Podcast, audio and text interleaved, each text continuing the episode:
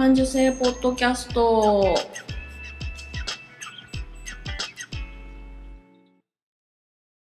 子供の頃から感受性が豊かだと言われ続けて大人になったデザイナーまゆが日々気になったことを感受性豊かにお届けする感受性ポッドキャストです。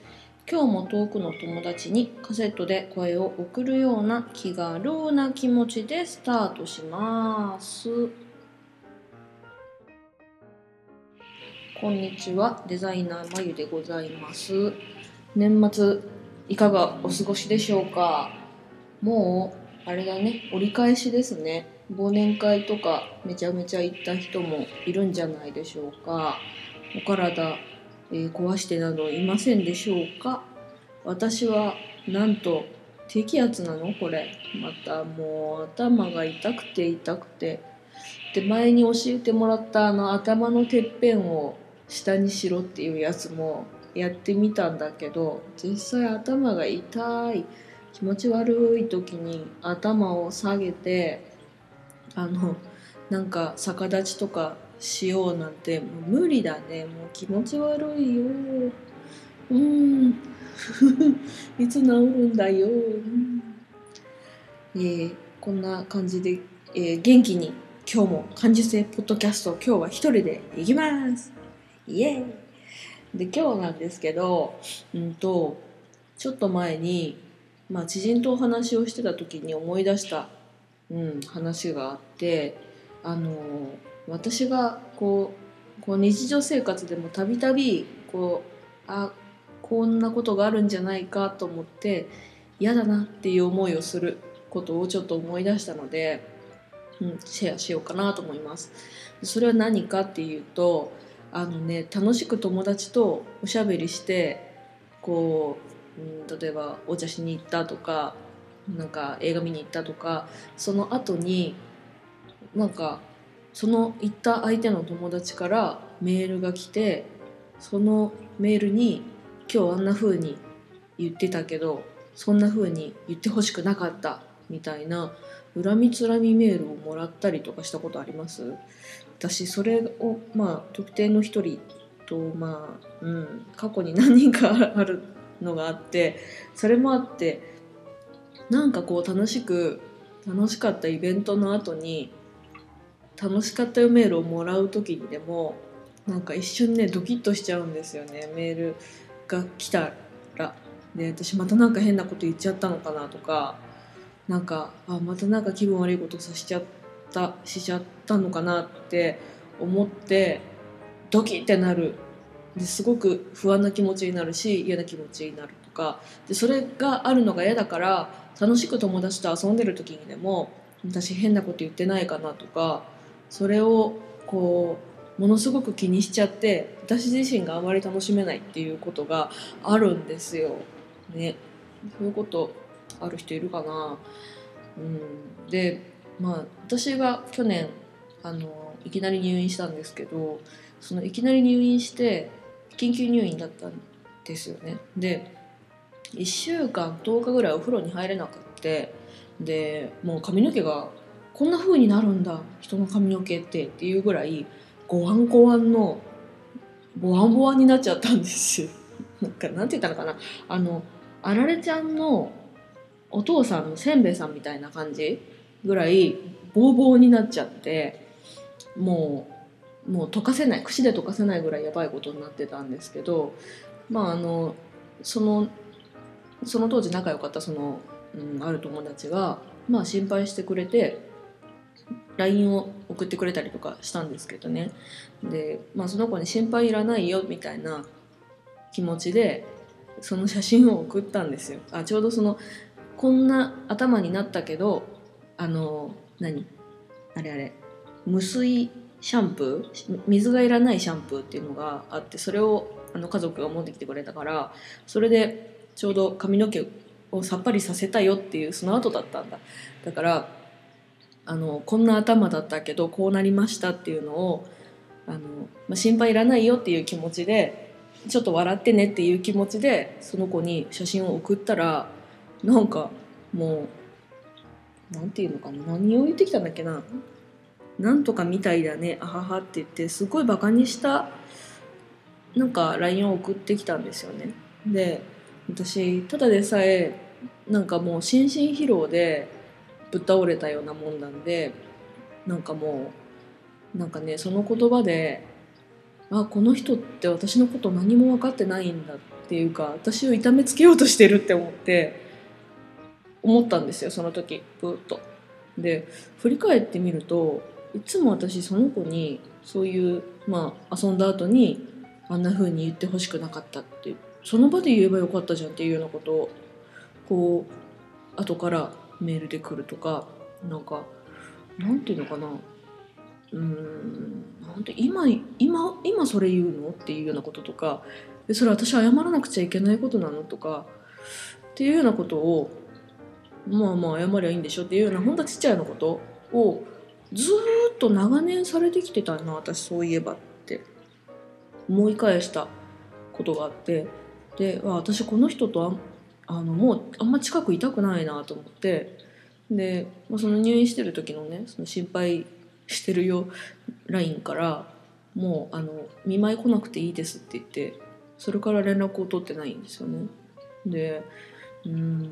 まあどうしてんのかなって思うような気もするけど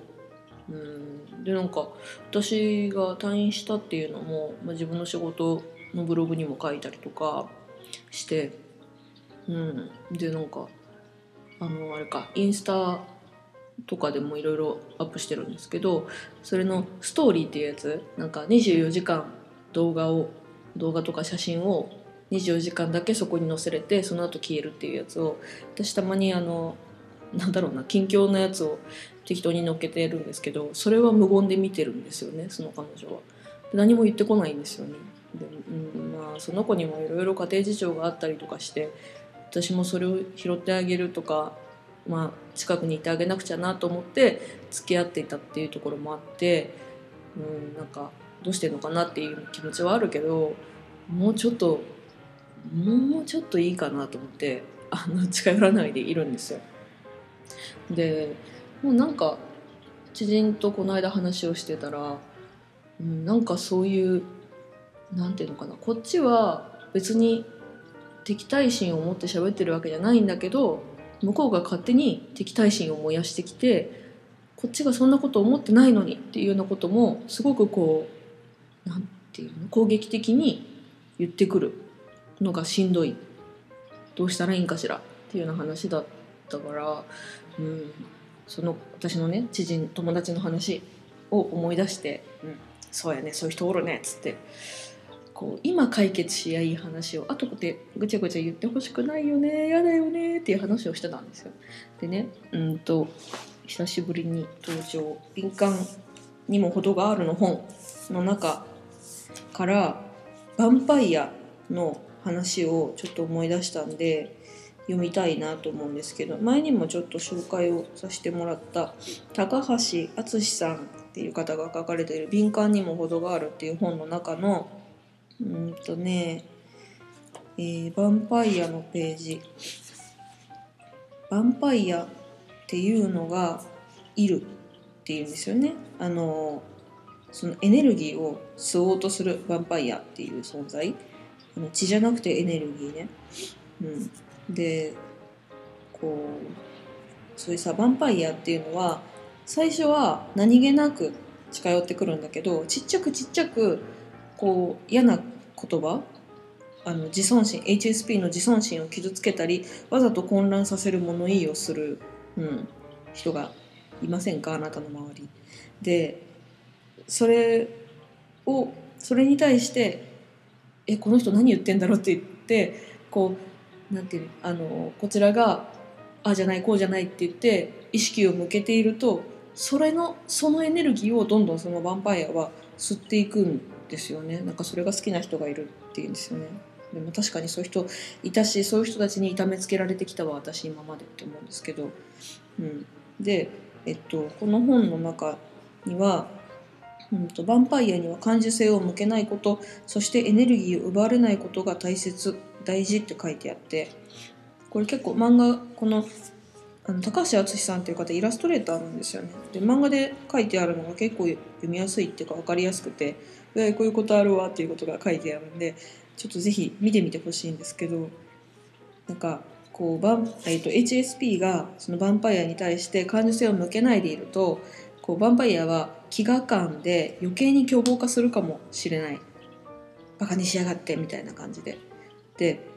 そんな時はヴァンパイアのエネルギーをいただいてみましょうって書いてあるんですよね。で なんかまあいただき方もそのなんかねえっ、とえっ、と自然なやり方で、うんうんえー、エネルギーを感じることでは HSP はヴァンパイアをしのぎます。少し練習すればヴァンパイアのように言葉や態度で傷つけなくても相手からエネルギーを吸収できます。人を傷つけてそこからエネルギーを吸い取るわけではありません。自然なやり方でです。うん。で、道義にかけることじゃないですよ。ただ怒りや愚痴、攻撃的なエネルギーをもらっても辛くなりますので、その奥にあるピュアな生命力を吸収しましょうって書いてありますよ。ピュアな生命力。多分その人の何か認められたいとか、なんか癒してほしい何かがあるんだと思うんだけど、うん。がただし生理的にヴァンパイアのエネルギーをもらいたくない HSP もいると思いますしやらなければいけないことでもありません。ヴァンパイアに対抗すると選択肢の一つというだけのこと。人に牙を立てるときヴァンパイア自身もかなりのエネルギーを消耗するのですからこちらが自衛してエネルギーを渡さなければ相手はどんどん弱っていきます。って書いてあるんですよね。で多分すごい自分のコントロールが必要なんだけどこれをするには。まあなんかねものすごいわーって言ってくる人に何も聞かないっていう何も反応しないっていうことがすごい冷たい冷たいことしてるみたいな気持ちになるしこっちも疲れちゃうんだけど